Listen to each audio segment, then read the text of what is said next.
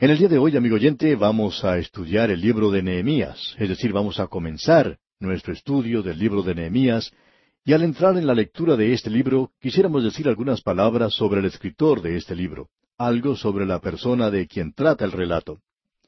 Vemos que este hombre Nehemías era un amigo y un compañero de Esdras, y podríamos decir la otra mitad de Esdras, porque Nehemías era un laico, mientras que Esdras era un sacerdote. En el libro de Esdras, al leerlo antes, nos dimos cuenta que el énfasis se ponía en la reedificación del templo. Ahora, en el libro de Nehemías, el énfasis está sobre la reedificación del muro de la ciudad de Jerusalén. En Esdras vimos el aspecto religioso del regreso del pueblo a su tierra, mientras que aquí en el libro de Nehemías tenemos el aspecto político. Esdras es un buen representante del sacerdote y del escriba, y Nehemías es el noble representante del hombre de negocios. Nehemías tenía un cargo muy importante en la corte del poderoso rey de Persia Artajerjes, pero su corazón estaba con el pueblo de Dios en Jerusalén y con el programa a desarrollarse allí para Dios. Y quisiéramos dirigir su atención aquí sobre el aspecto personal que tiene este libro, ya que es una de las cosas más importantes de destacar y que no queremos que pasen desapercibidas cuando estudiemos este libro de Nehemías. Estamos seguros que usted recibirá una gran bendición mediante este estudio y la lectura de este libro. Otro aspecto que debemos enfatizar en este momento es que cronológicamente este es el último de los libros históricos del Antiguo Testamento. Debemos decir que en la historia de esta gente no pasamos más adelante en el Antiguo Testamento. Hemos llegado al final del camino en lo que al tiempo se refiere. El Antiguo Testamento no sigue más allá en cuanto concierne al calendario del pueblo de Israel. El libro de Esdras continúa la historia unos setenta años después del segundo libro de Crónicas. Los setenta años de la cautividad han terminado y el remanente regresa a la tierra de Israel. El regreso bajo la dirección de Esdras ocurrió unos cincuenta años después del regreso bajo Zorobabel y Nehemías regresa unos quince años después de Esdras. Por supuesto que todas estas fechas que mencionamos son sólo aproximadas.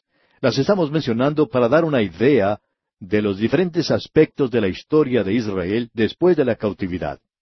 Esto nos permite ver cómo las setenta semanas de Daniel comienzan en el libro de Nehemías y no con Esdras.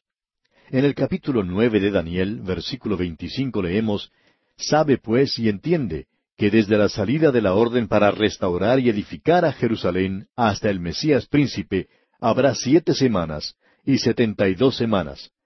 Y la base para los hechos de Nehemías la encontramos en la parte final del versículo. Allí dice, se volverá a edificar la plaza y el muro en tiempos angustiosos. Ahora, volviendo a Nehemías, y si usted quiere tener algunas fechas más o menos exactas, podemos decir que el decreto de Ciro fue dado allá en el año 536 antes de Cristo. Y eso lo encontramos en el libro de Esdras capítulo 1 versículo 4. Luego el decreto de Artajerjes fue dado en el año 445 antes de Cristo.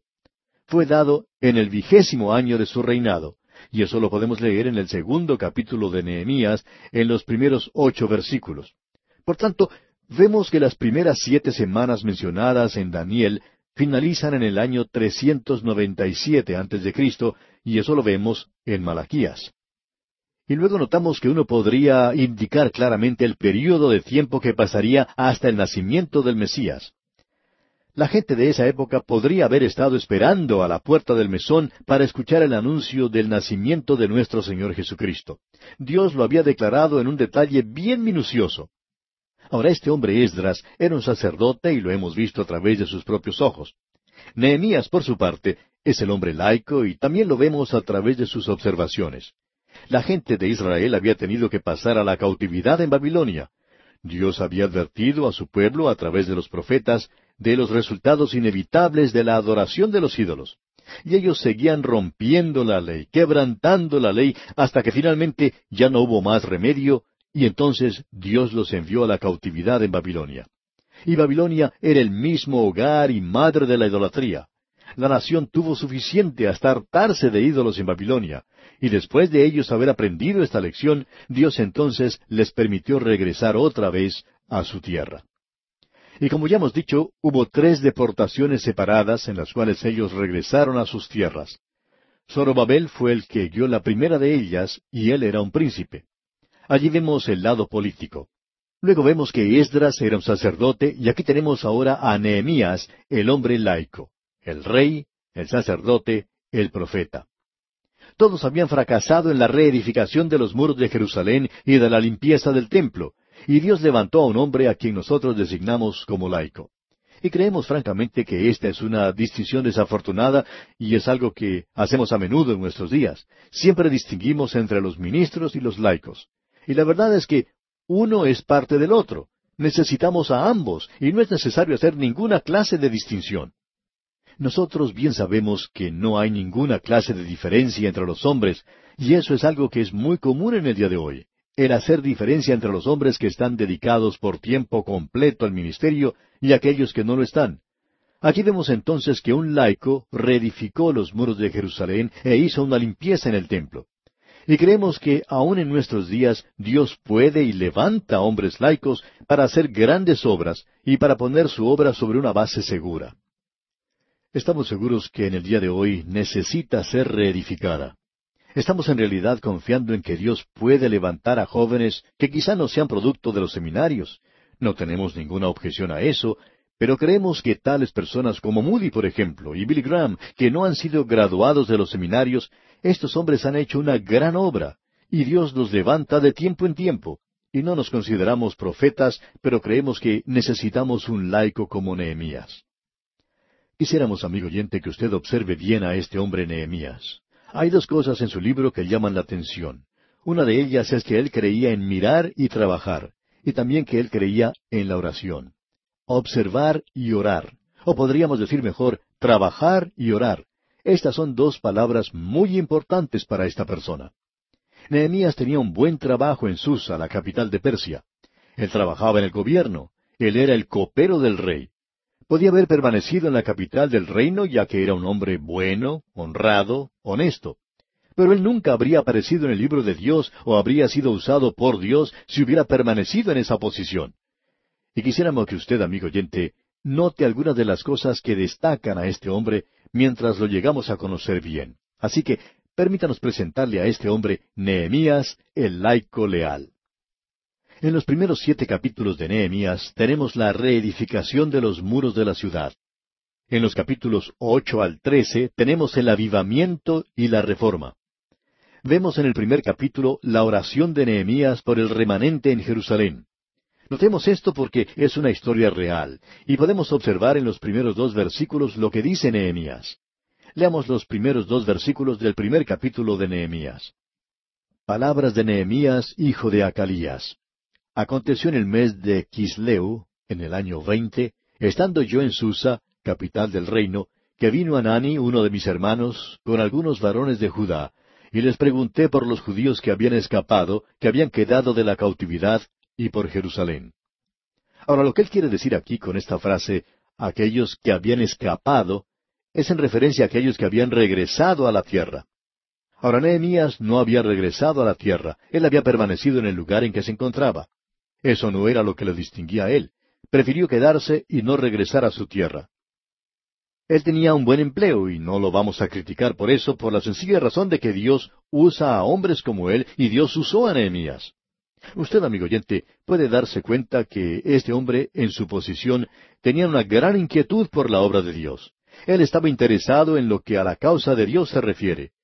Un día él estaba ocupado en sus tareas en el palacio, en sus actividades diarias, y al dirigirse de un lugar a otro, se encuentra de pronto con uno de sus hermanos. Este recién había llegado a Susa desde Jerusalén, quizás trayendo algún mensaje al palacio. Y Nehemías se detiene junto a él y le pregunta, ¿Qué tal? ¿Cómo van las cosas? ¿Qué es lo que está pasando en estos días allá en Jerusalén? Y esto es lo que recibe como respuesta. Escuche usted, leamos el versículo tres. Y me dijeron, el remanente, los que quedaron de la cautividad allí en la provincia, están en gran mal y afrenta, y el muro de Jerusalén derribado, y sus puertas quemadas a fuego. Nos podemos dar cuenta aquí que él no recibe un mensaje muy agradable que digamos.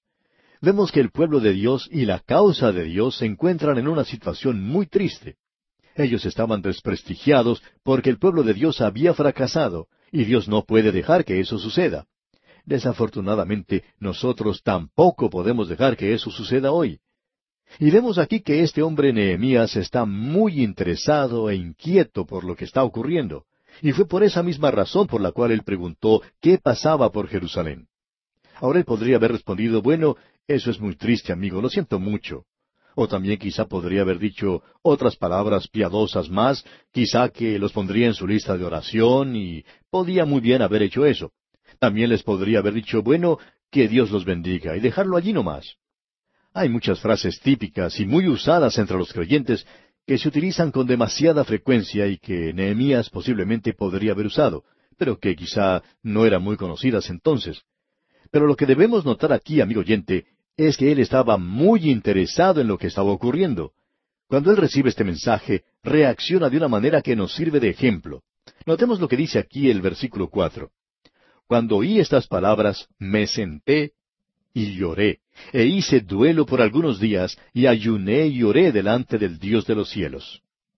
Hay varias cosas a las que queremos dirigir nuestra atención en este versículo de una manera especial porque creemos que son de suma importancia. Nehemías no era indiferente a lo que estaba ocurriendo, tampoco era una persona a la que le gustaba criticar. Él lo podría haber hecho. Podría haber dicho, bueno, ellos no deberían haber hecho eso o aquello, o eh, lo tendrían que haber hecho de esta otra manera podemos apreciar que él no procedió de esa forma. Él estaba muy inquieto por todo lo que estaba ocurriendo, y era algo que le afectaba a él de una manera muy personal. Aquí encontramos lo mismo que habíamos visto antes en el libro de Esdras. Esdras era un sacerdote y era una persona que se sentía comprometida con lo que estaba ocurriendo. Aquí tenemos ahora a un laico que también se siente comprometido. Y nos preguntamos si aquellos que se ponen a criticar las cosas se sienten verdaderamente envueltos en lo que está pasando.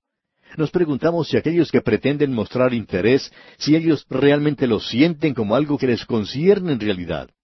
¿Qué es lo que realmente hacemos nosotros por la causa de Cristo en el día de hoy, amigo oyente? Podemos decir que en cierta forma está pasando por momentos difíciles. Ahora, ¿estamos nosotros interesados de veras en esto?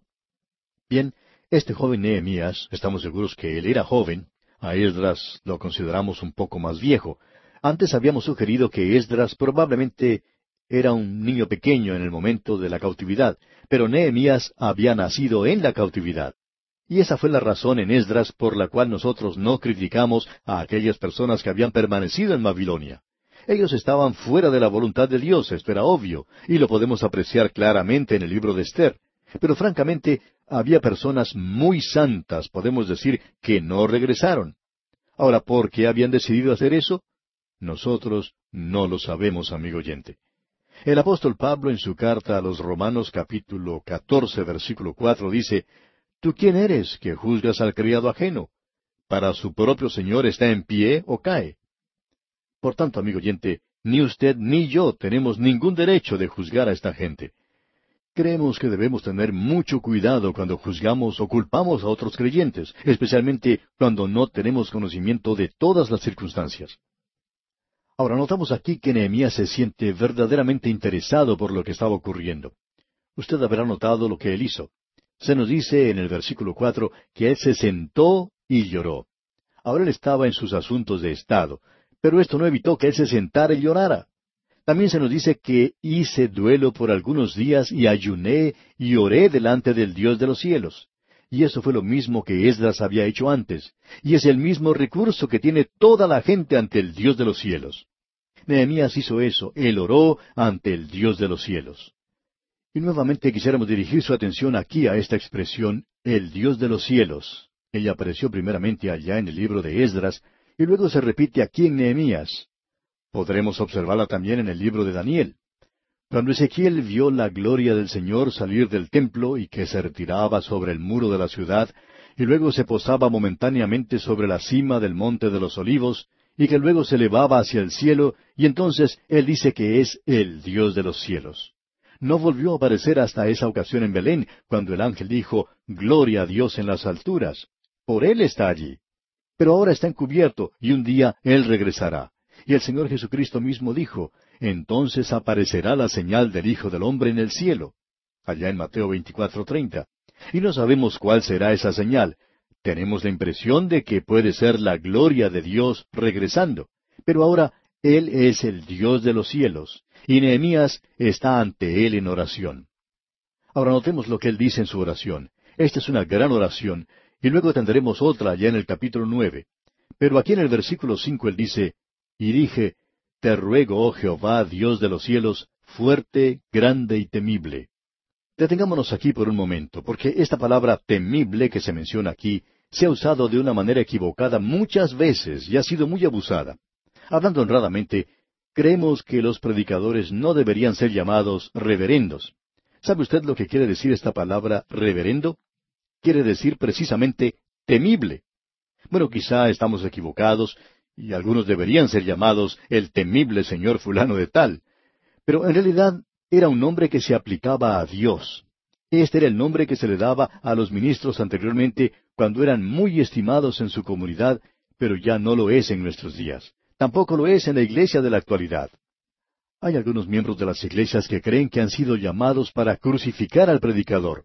Uno puede encontrar a personas que dicen, no, nosotros no tenemos esa clase de personas. Bueno, quizás no la tenga y debería darle gracias a Dios por eso.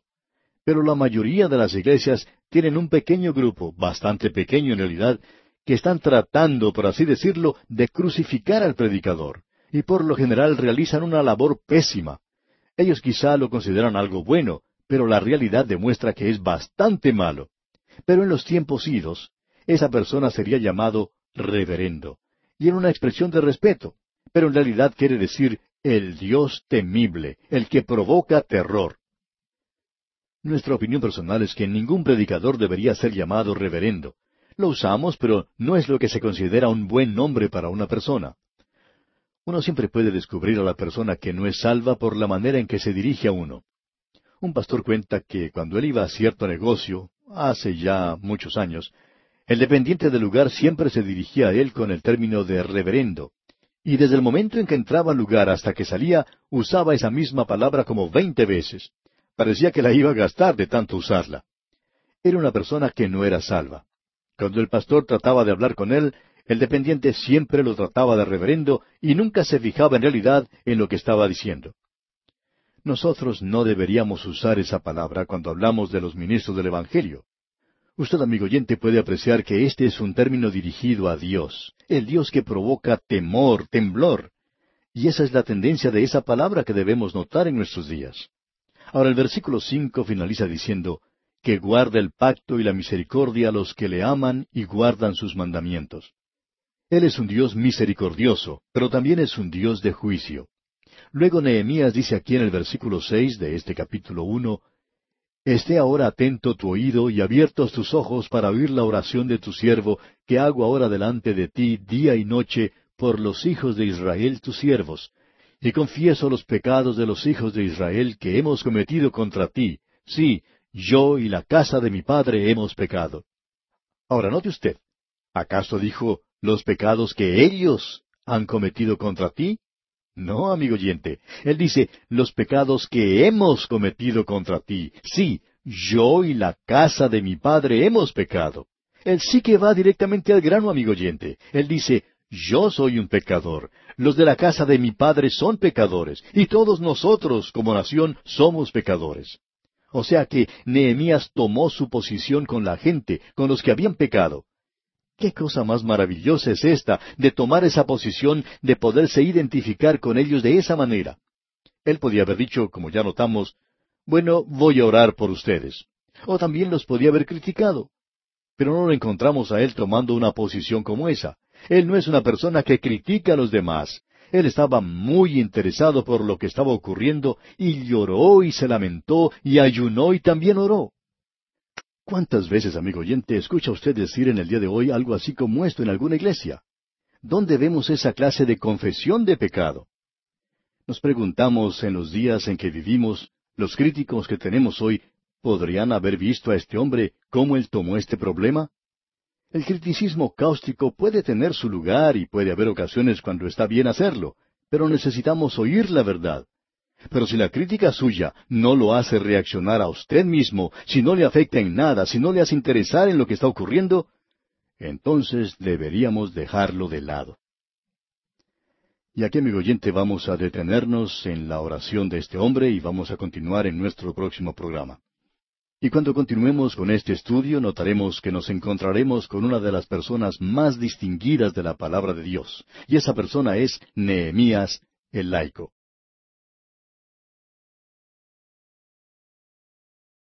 Regresamos hoy, amigo oyente, al primer capítulo de este libro de Nehemías. Y vamos a comenzar nuestra lectura en el versículo siete. En nuestro programa anterior dejamos esta parte de la oración de Nehemías. Usted recordará que Nehemías era el copero del rey, y sobre ese tipo de trabajo vamos a hablar más adelante. Él tenía un puesto político, podemos decir, aunque él era un laico. Y en cierta ocasión él vio a uno de sus hermanos que había regresado de Jerusalén. Cuando él lo vio en el palacio, se detuvo junto a él y le preguntó cómo andaban las cosas por Jerusalén. Y este hombre le contó. Él le dijo que las cosas estaban en una situación terrible, que había mucha aflicción, que la gente de Dios estaba destituida. Y este hombre Nehemías se arrodilló entonces allí mismo en el pavimento y comenzó a llorar. Y luego comenzó a ayunar y a orar. Y ahora estamos leyendo la oración que él pronunció. En primer lugar, él tomó su posición con la gente, con los que habían pecado. Él pudo haberlos criticado, pero no lo hizo. Él no es una persona que critica a los demás. Creemos que el crítico más severo que encontramos en la Biblia es Jeremías. A él lo pusieron en la cárcel. Sus enemigos lo pusieron en una cisterna llena de lodo, que le alcanzaba hasta los hombros. Su crítica quemaba como el fuego, causaba encono, resentimiento en el alma de los perdidos y a pesar de eso se le ha llamado el profeta llorón. Su mensaje partía su propio corazón. Ahora, si su crítica, amigo oyente, no le toca a usted, entonces debería dejarla de lado. En nuestros días tenemos demasiadas palabras y nos faltan más lágrimas. Hay demasiadas cosas duras y nos faltan corazones tiernos. Usted no es un mensajero de Dios si el mensaje no le parte su propio corazón. Este hombre Nehemías tenía mucho interés en lo que ocurría. Él no criticaba, él más bien oraba.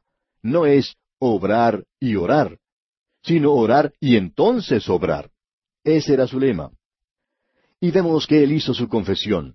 El fracaso había sido causado por el pecado. Él había pecado. Nosotros hemos pecado. Él dijo, yo y la casa de mi padre hemos pecado.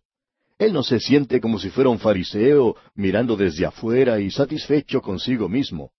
Ahora notemos algo más. Él dice aquí en el versículo siete de este capítulo uno de Nehemías, En extremo nos hemos corrompido contra ti, y no hemos guardado los mandamientos, estatutos y preceptos que diste a Moisés tu siervo. Ahora él creía en la palabra de Dios aquí como veremos más adelante. Él confiaba en ella, él conocía la palabra de Dios. Este hombre tiene mucho más interés en lo que estaba ocurriendo. Y continúa aquí en el versículo ocho diciendo, Acuérdate ahora de la palabra que diste a Moisés tu siervo, diciendo, Si vosotros pecareis, yo os dispersaré por los pueblos. Podemos apreciar que él creía en la palabra de Dios. Y no solo creía en la palabra de Dios, sino que creía en el regreso de los judíos a Jerusalén. Hay muchos predicadores que no creen en eso en el día de hoy, y esa es la razón por la cual Dios utiliza a los laicos porque Él no puede alcanzar a aquellos que son sus predicadores. Pero Él muchas veces alcanza al laico. Ahora notemos lo que dice aquí en el versículo nueve. Pero si os volviereis a mí, y guardareis mis mandamientos, y los pusiereis por obra, aunque vuestra dispersión fuere hasta el extremo de los cielos, de allí os recogeré y os traeré al lugar que escogí para hacer habitar allí mi nombre. Esta es una gran oración, amigo oyente. Él dice, Señor, Tú dijiste que nos ibas a dispersar si nosotros desobedecíamos, y así sucedió. Ahora tú también dijiste que si nos volvíamos a ti, es decir, si regresábamos y confiábamos en ti, que aunque nuestra dispersión fuera hasta el extremo de los cielos, que allí nos recogerías y nos traerías de regreso a la tierra. Usted puede apreciar, amigo oyente, que él creía que ellos iban a regresar a la tierra, y está confiando en eso y está orando en cuanto a eso. Escuchemos ahora lo que dicen los versículos diez y once de este capítulo uno de Nehemías. Ellos pues son tus siervos y tu pueblo, los cuales redimiste con tu gran poder y con tu mano poderosa. Te ruego, oh Jehová, esté ahora atento tu oído a la oración de tu siervo, y a la oración de tus siervos, quienes desean reverenciar tu nombre. Concede ahora buen éxito a tu siervo, y dale gracia delante de aquel varón, porque yo servía de copero al rey. Notemos esto por un momento. Es algo bastante interesante. Nehemías estaba dispuesto y quería ser usado por Dios, y Dios escuchó su oración. Pero él no está corriendo, por así decirlo, antes de Dios o adelantándose a Dios. Él está orando en cuanto a esto. Él dijo, si tú me quieres usar, aquí estoy listo y me presentaré ante el rey. Y cuando él habla con Dios sobre el rey, él lo llama simplemente aquel varón. Él dice, iré ante él y le haré mi petición. De paso podemos decir que el rey Artajerjes le dio a Nehemías el permiso para que regresara a Jerusalén. Él tampoco quería correr delante de Dios, como usted puede ver aquí. Y esto nos lleva entonces al capítulo dos. Y aquí vemos a Nehemías presentando su petición ante el rey y su regreso a Jerusalén, y cómo él observa los muros arruinados de la ciudad. Notemos en primer lugar la primera parte del versículo uno de este capítulo dos de Nehemías, donde dice Sucedió en el mes de Nisán, en el año veinte del rey Artajerjes, que estando ya el vino delante de él, tomé el vino y lo serví al rey. Aquí es donde comienzan exactamente las setenta semanas de Daniel. Él dice aquí, en el año veinte del rey Artajerjes me encontraba ante él. Luego en la segunda parte de este versículo dice, y como yo no había estado antes triste en su presencia, ahora Nehemías, como vamos a apreciar, era una persona muy placentera, era ah, muy ameno estar junto a él. Quizá nos hubiera gustado conocerlo personalmente. Él era la clase de laico que uno llega a apreciar, y hay muchos laicos que son como él ahora. Este hombre, pues, tenía un cargo político. Él era el copero. Ahora usted sabe que el copero era la persona que tenía como función probar todas las comidas que se traían ante el rey como un vaso de vino. Él bebía algo y si no caía muerto o enfermo, entonces el rey podía beber del mismo. Era un trabajo bastante peligroso, como bien podemos apreciar. Pero un hombre que siempre estaba en la presencia del rey, pronto llegaba a ser como un amigo del rey. Y eso llegaría a ser así de una manera natural. Muchas veces creemos que cuando el rey tenía que tomar alguna decisión, por ejemplo, podría preguntar a su copero y decirle, Oiga, ¿qué le parece? ¿Cuál es su opinión sobre este asunto? Pues bien, al pasar el tiempo, quizá el copero se transformaba en un tipo de asesor o consejero del rey. Él era como un miembro del gabinete del rey, y en realidad entonces él tendría una posición bastante importante. Ahora Nehemías estaba en la presencia del rey todo el tiempo. Usted puede ver entonces por qué probablemente no regresó a Jerusalén. Él confiaba que algún día él podía usar esa posición que tenía para ayudar a su pueblo. Quizá esa era la razón por la cual él preguntó sobre lo que estaba ocurriendo en Jerusalén. Ahora él está dispuesto a hacer su petición ante el rey, pero no está listo aún. En este día parece que no estaba sintiéndose muy bien. Él ha tenido las malas noticias al principio. Ha estado ayunando, ha estado orando y lamentándose. Puede ser que tenía sus ojos rojos de llorar. En todo caso, no lucía muy feliz. Y así era en realidad. Él mismo lo dice. Y como yo no había estado antes triste en su presencia, o sea que era una persona agradable, feliz, contenta, y a nosotros nos gusta esta clase de persona. Pero hoy estaba un poco triste y el rey se da cuenta de eso porque era algo a lo que no estaba acostumbrado a ver en Nehemías. Y entonces el versículo dos nos dice, me dijo el rey, ¿por qué está triste tu rostro? Pues no estás enfermo. No es esto sino quebranto de corazón. Entonces temí en gran manera. Nehemías no se había dado cuenta de que su tristeza se podía notar. Él dice que él trató de ocultar eso, pero aparentemente no lo pudo lograr. Y entonces el rey en una pregunta bastante directa le dice, ¿por qué está triste tu rostro? Tú no estás enfermo físicamente, así que debe ser quebranto de corazón. Algo está molestándote. Entonces el rey le dice que le diga qué es lo que le está molestando. Y entonces él tuvo gran temor y le dice al rey, para siempre viva el rey.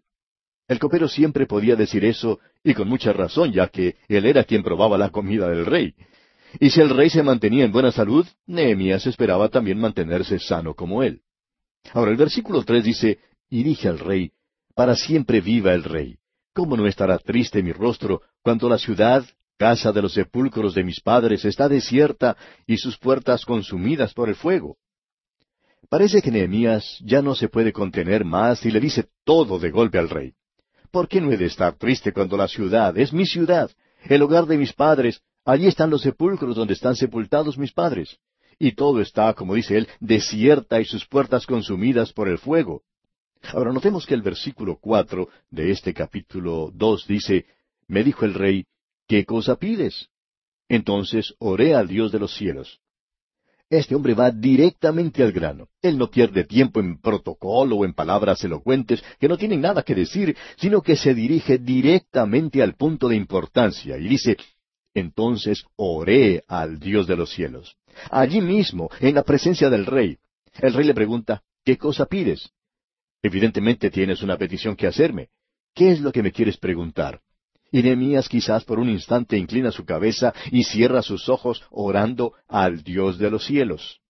Pensamos que tiene que haber sido una oración muy breve. Puede haber dicho, Señor, ayúdame porque estoy en una situación difícil. Ahora notemos lo que pasó aquí en el versículo cinco. Y dije al rey, Si le place al rey y tu siervo ha hallado gracia delante de ti, envíame a Judá, a la ciudad de los sepulcros de mis padres, y la reedificaré. Él dice, bueno, me gustaría regresar y ayudar allí si se me otorga una licencia, un permiso. Entonces el rey me dijo, y notemos esto que dice aquí en el versículo seis, y entre paréntesis, y la reina estaba sentada junto a él. Ahora no solo era Nehemías una persona joven, sino que nos parece que era bastante apuesto y que tenía un carácter muy amable.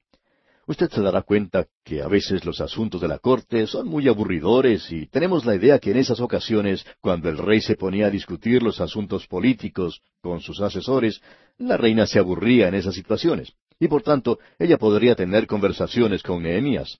Ella quizá pudo haberle preguntado algo como ¿Dónde fuiste a pasar el fin de semana? A lo cual Nehemías podía contestar, bueno, yo como buen judío, pues fui a la sinagoga el sábado y luego me fui a dar un paseo por el río Éfrates. Allí tenemos una lancha y salimos a pescar. O probablemente dijo algo por el estilo. En fin, volviendo a lo que se nos dice en este capítulo, leemos, Entonces el rey me dijo, y la reina estaba sentada junto a él.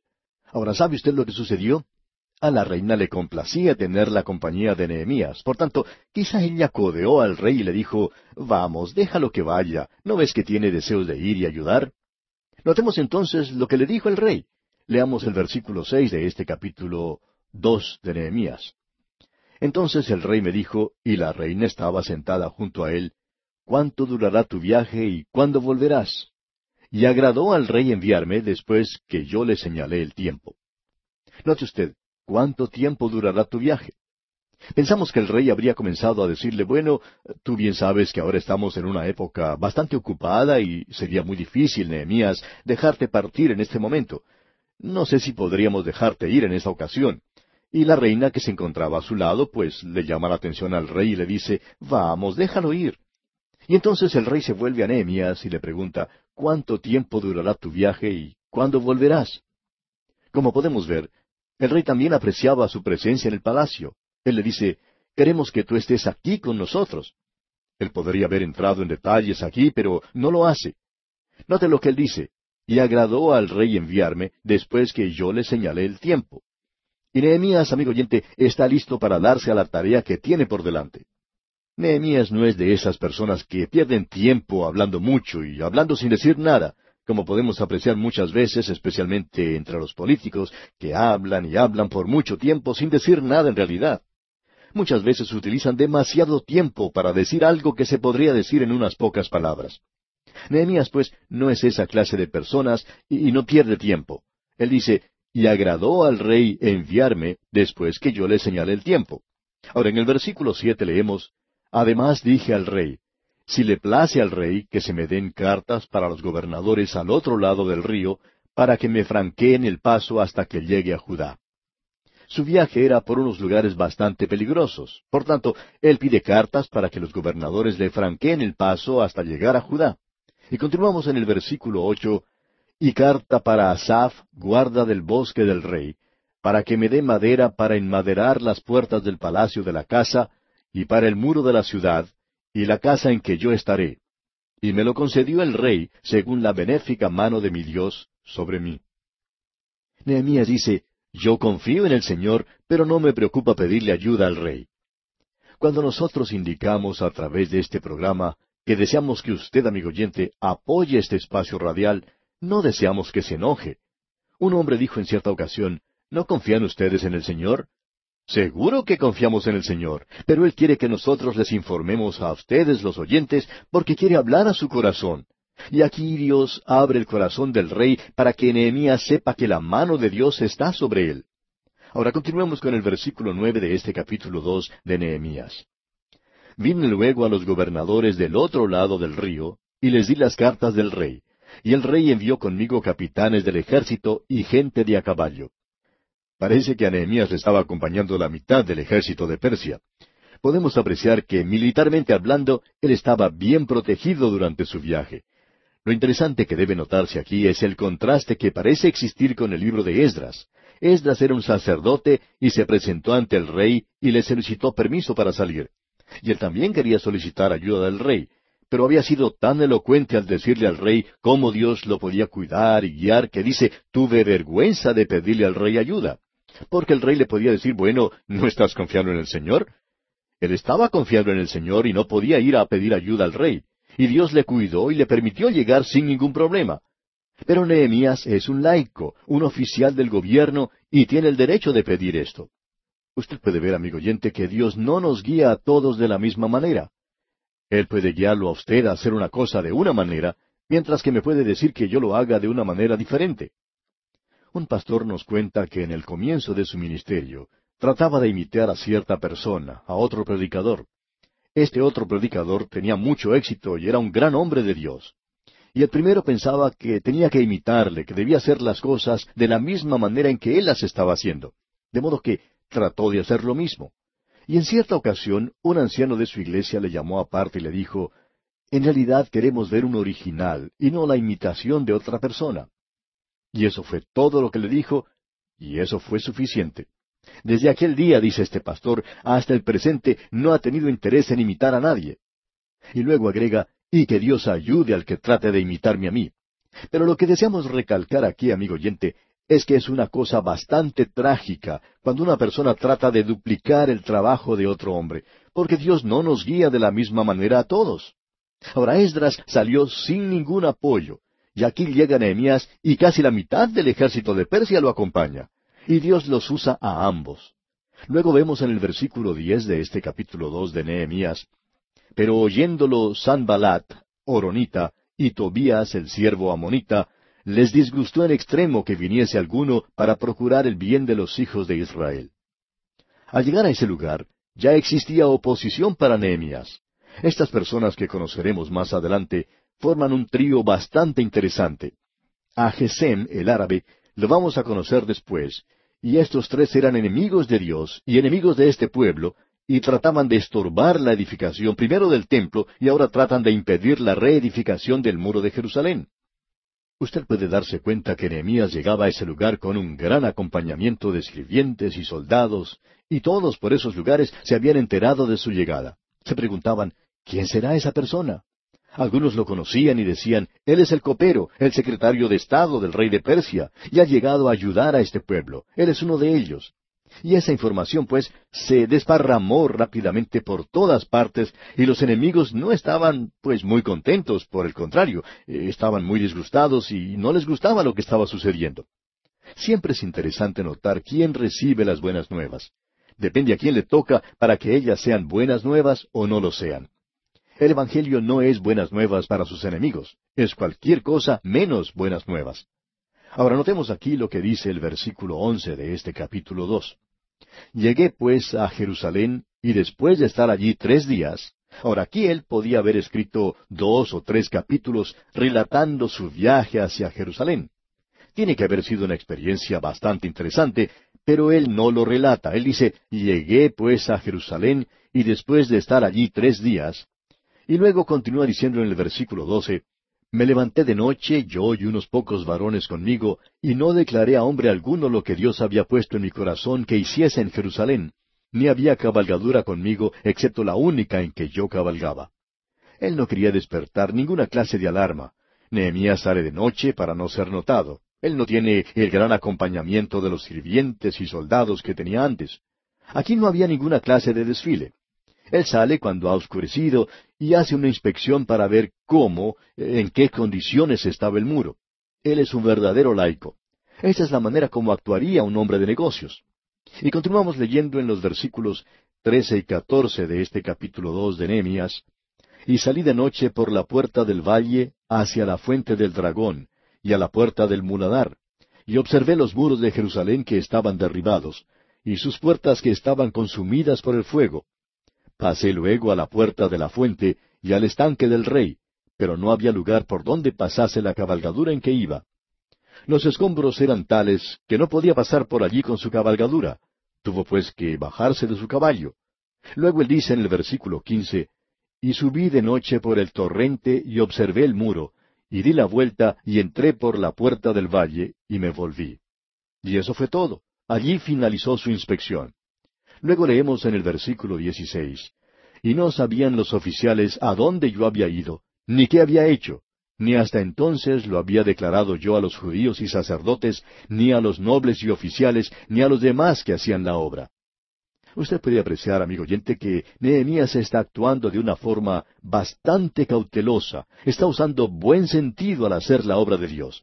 Y nos agrada ver a hombres de negocios obrando de esta manera cuando están haciendo algo para Dios. Este joven Nehemías nos intriga un poco. Estamos ansiosos de seguir y ver lo que hará más adelante pero tenemos que detenernos aquí porque nuestro tiempo ya ha concluido.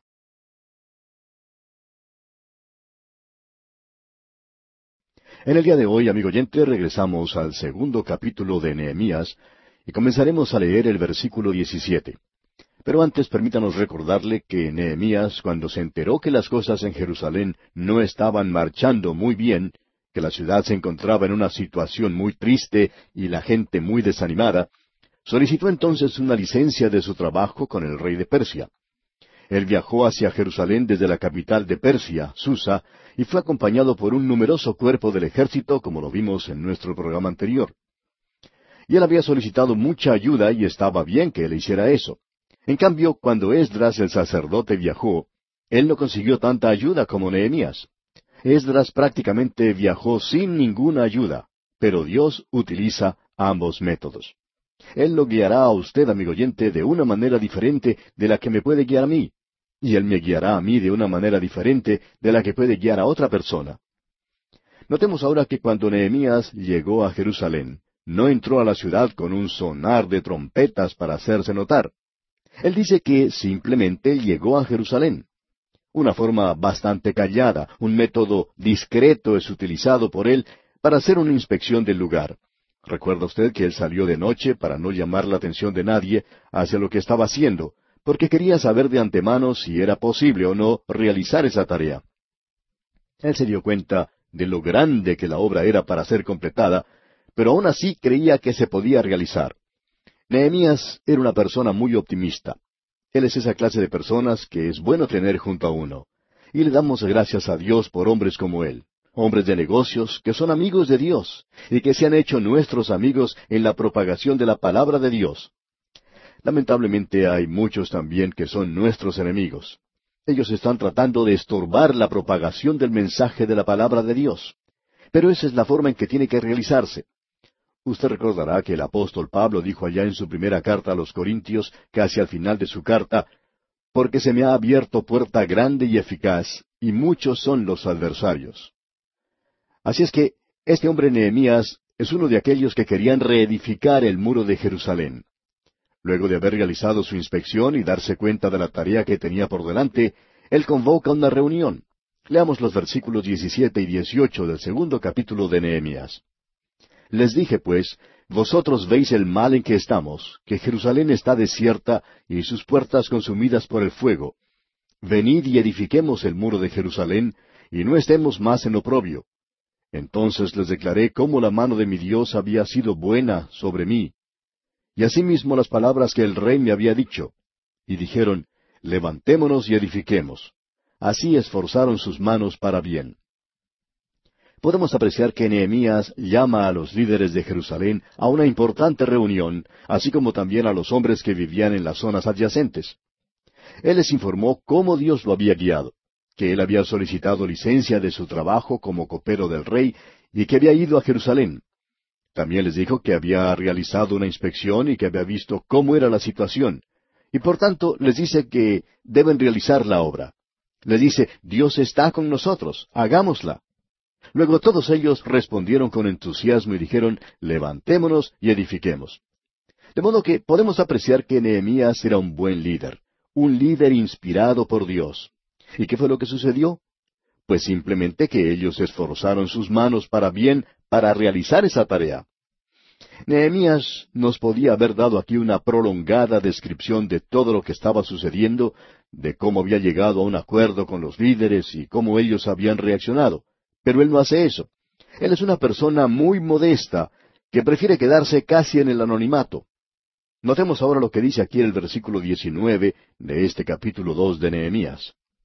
Pero cuando lo oyeron Sanbalat Oronita, Tobías el siervo amonita y Gesem el árabe, hicieron escarnio de nosotros y nos despreciaron diciendo, ¿qué es esto que hacéis vosotros? ¿Os rebeláis contra el rey? Aquí tenemos a los enemigos. Tenemos a tres de ellos. Este trío va a aparecer también más adelante en el relato, amigo oyente. Y suponemos que cada hombre de Dios no solo tiene personas maravillosas que lo ayuden, como Nehemías, sino que también tiene a personas como los que se menciona aquí, Sanbalat el Oronita, Tobías el siervo amonita y a Gesem el árabe. Y el enemigo utilizará diferentes métodos para tratar de disuadirlos, para que se desanimen de su tarea. Y por lo general, la primera actividad de ellos es la de reírse de uno, de ponerlo en ridículo. Un pastor nos cuenta que cuando recién se había convertido al Evangelio y trabajaba en un banco, dice que cree haber llegado hasta el límite había cometido pecados bastante grandes. Nunca olvidará, dice, cuando anunció que presentaba su renuncia y que el Señor le había llamado al ministerio. Dice que nunca se había percatado que uno podría ser colocado en ridículo de esta manera. Y nunca olvidará el día en que salió de ese lugar y lo desanimado que se encontraba. Se sentía como si debía abandonarlo todo y que debía regresar a su trabajo en el banco y decirles que todo había sido una broma. Dice, yo hubiera querido regresar y ser uno de ellos nuevamente, pero agrega que pronto se dio cuenta que a él ya no le querían más en ese lugar y que había perdido todos aquellos llamados amigos. En realidad no lo eran porque ellos no le apoyaban, sino que preferían seguir bebiendo licor y seguir haciendo las cosas depravadas que habían estado haciendo hasta entonces. Por tanto, dice este pastor, que se fue al colegio y cuán desanimado se sentía. Y luego también se dio cuenta de una situación similar cuando dio comienzo a su ministerio radial. Hubo muchos que debieron haber apoyado el ministerio. Sin embargo, le pusieron en ridículo. Dijeron que no creían en eso y que aún no creen en el ministerio radial de hoy. Sin embargo, a pesar de todo eso, dice él, comenzó con su ministerio y tuvo el apoyo de otros hombres muy buenos, quienes le decían, por supuesto, claro que usted puede hacer esta tarea. Y confiesa este pastor que en el camino a veces se sentía bastante desanimado. Sin embargo, Dios ha bendecido su ministerio de una manera tremenda, de una manera bastante amplia. Es algo realmente emocionante ver la forma en que Dios está bendiciendo todo esto. Pero el enemigo había comenzado burlándose. Ya no lo hace. Este es el primer paso de la lucha del diablo contra usted, amigo oyente. Él utilizará a los amigos que lo rodean, a sus vecinos y compañeros de trabajo, para que lo pongan en ridículo porque usted es un creyente. Y usted se dará cuenta que esta es una situación bastante difícil. Ahora notemos lo que sucede. Nehemías reacciona de una manera que nosotros debemos notar, debemos destacar. Veamos el versículo veinte. Y en respuesta les dije, el Dios de los cielos, Él nos prosperará, y nosotros sus siervos nos levantaremos y edificaremos, porque vosotros no tenéis parte ni derecho ni memoria en Jerusalén. Lo que en realidad les estaba diciendo Nehemías era, salgan de mi camino. Nosotros vamos a realizar la obra y Dios está con nosotros. Y eso, amigo oyente, es algo maravilloso, porque el Dios de los cielos estaba con ellos. Llegamos ahora a la reedificación de los muros, y este es uno de los proyectos de edificación más grandes de que hayamos oído. Y lo que hizo este hombre fue algo tremendo. Quisiéramos que usted se dé cuenta de esto porque es una muestra de la forma maravillosa en que Dios realiza su obra. Usted tiene que notar que Dios había guiado a Esdras de regreso, así como también a Zorobabel, y ellos lo habían hecho de una manera diferente. Ellos habían ido para reedificar el templo y lo cumplieron. Ahora, Nehemías es el laico que va a reedificar los muros de Jerusalén y Dios realiza su obra de una manera diferente. Dios siempre obra de maneras como es, amigo oyente. Muchos de nosotros en nuestro ministerio, especialmente cuando comenzamos, tratamos de imitar a alguna otra persona.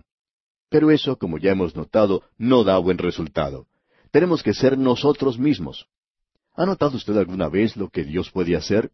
Dios puede tomar una nariz, dos ojos, dos oídos, y Él puede hacer una cantidad ilimitada de rostros diferentes. No hay dos que sean iguales. Él puede realizar una gran variedad de cosas, obrando con esas cosas tan comunes como lo son la boca, la nariz, los oídos y los ojos. Usted puede apreciar lo que ha producido. Él puede tomar sencillamente un dedo. No hay dos dedos que sean iguales. Las impresiones digitales, por ejemplo, son todas diferentes. Y Dios hace así las cosas. Y Él tiene interés en que nosotros seamos nosotros mismos.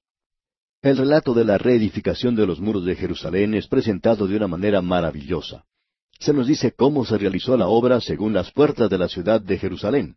Y tenemos diez puertas que son mencionadas. Ahora alguien puede haber hecho la pregunta de si habría otras puertas más en los muros de Jerusalén. No pensamos que las hubiera en esa época, Quizá haya sido así, pero estas diez se mencionan aquí porque nos relatan la historia del Evangelio. Ellas presentan la salvación de Dios. Al comenzar el capítulo tres, podemos llamarlo el Evangelio de las puertas de Jerusalén. Y en el versículo uno de este capítulo tres de Nehemías leemos Entonces se levantó el sumo sacerdote Eliasib con sus hermanos los sacerdotes y edificaron la puerta de las ovejas, ellos arreglaron y levantaron sus puertas hasta la torre de Amea, y edificaron hasta la torre de Ananeel. Aquí tenemos la puerta de las ovejas. Esta es la puerta donde todo comenzó. Esta es la puerta donde el Señor Jesucristo llegó a Jerusalén. Tenemos el relato que en cierta ocasión Él pasó a través de esa puerta y llegó al estanque de Bethesda. Quizás usted recuerda eso allá en Juan capítulo cinco. Pensamos francamente que cada vez que Él entraba a Jerusalén, hasta la entrada triunfal, siempre lo hizo por la puerta del este. Algunos se han equivocado al identificar esta con la puerta de oro. Se oye decir que, ya que la puerta del este está cerrada, bloqueada en el día de hoy, que no será abierta hasta que Jesucristo pase por esa puerta. Y esa no es la puerta de la que él está hablando. Habla de la puerta de oro. La puerta de oro es la puerta hacia el templo, y esa es la puerta que será abierta para él, y que le permitirá el acceso hasta el lugar santísimo.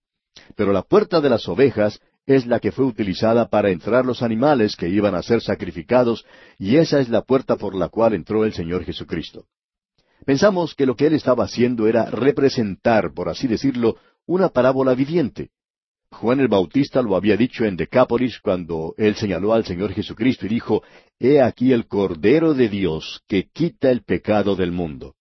Luego él lo identifica nuevamente diciendo, He aquí el Cordero de Dios es que Él es el Cordero de Dios en su persona y en su obra. Él quita el pecado del mundo. De modo que en este cuadro de la puerta de las ovejas usted tiene la cruz de Cristo. Aquí es donde uno comienza con Dios, y ese es el único punto donde usted puede comenzar, amigo oyente, en la cruz.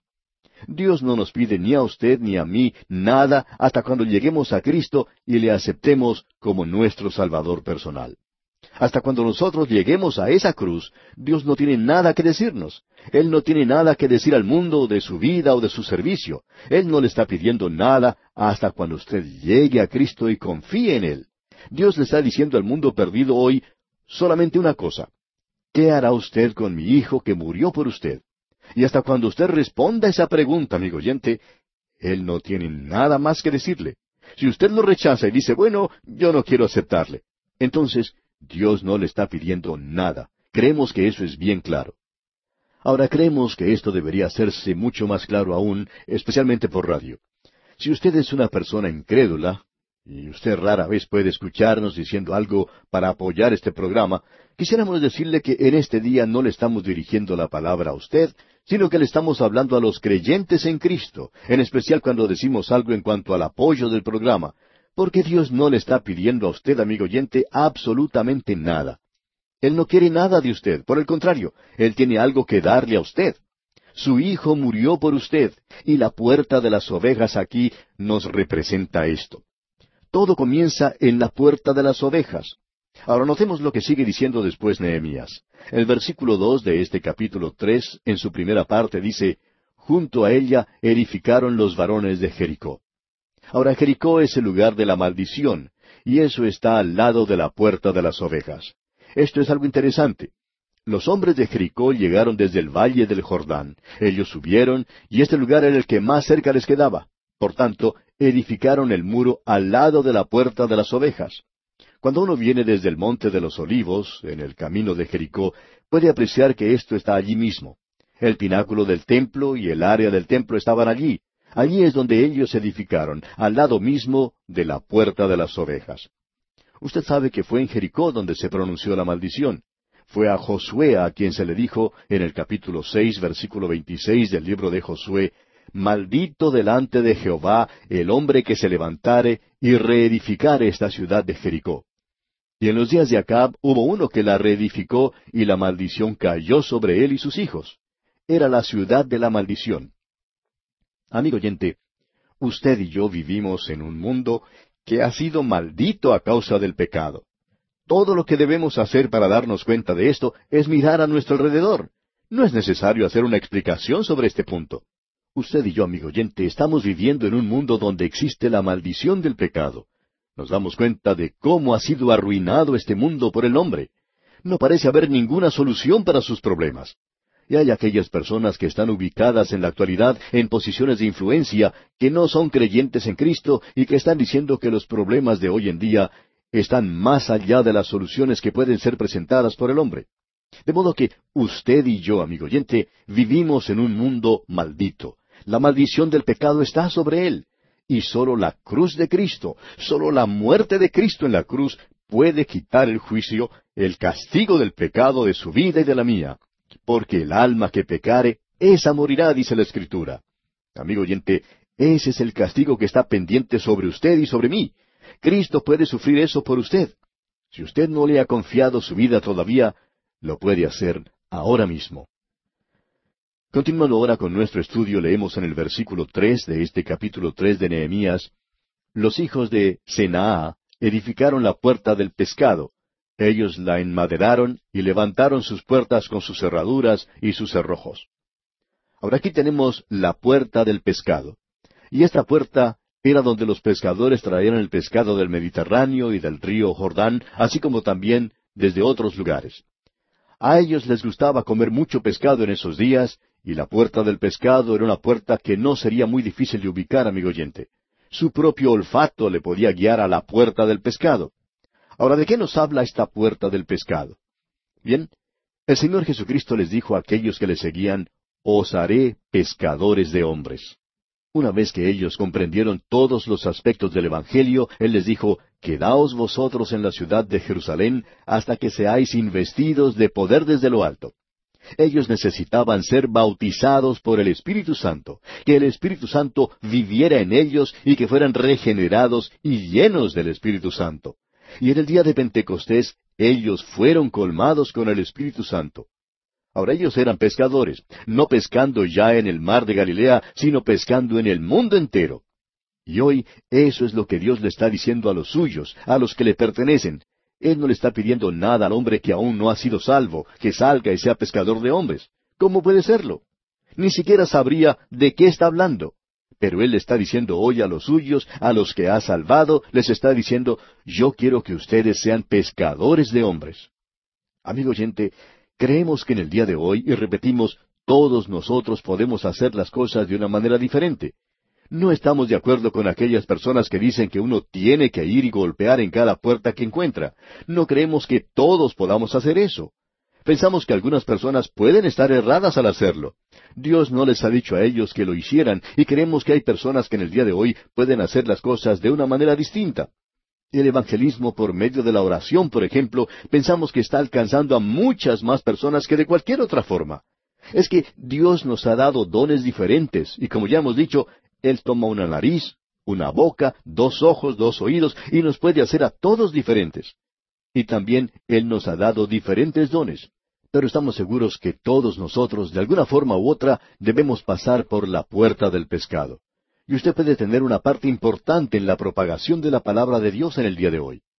Ahora, si usted tiene un predicador que está enseñando la palabra de Dios, usted lo puede apoyar y tener una parte con él. Él necesita su apoyo hoy para realizar la tarea, el ministerio que Dios le ha encomendado. Un buen ministro que verdaderamente esté enseñando la palabra de Dios. La palabra de Dios necesita ser proclamada y usted y yo, amigo oyente, necesitamos apoyar el ministerio de Dios. Y así pues pasamos por la puerta del pescado. Luego en el versículo cuatro tenemos una lista de varias personas que son mencionadas. Es algo maravilloso que sean puestos los nombres de estas personas aquí en el libro de la vida.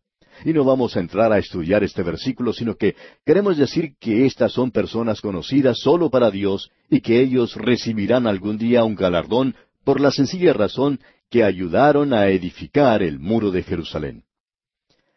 Y aquí, amigo oyente, vamos a detenernos por hoy porque nuestro tiempo ha tocado ya a su fin. Dios mediante, en nuestro próximo programa continuaremos este estudio del capítulo tres de Nehemías, comenzando con el versículo cinco. Recuerde que es propio leer la porción antes de estudiar este capítulo en el próximo programa,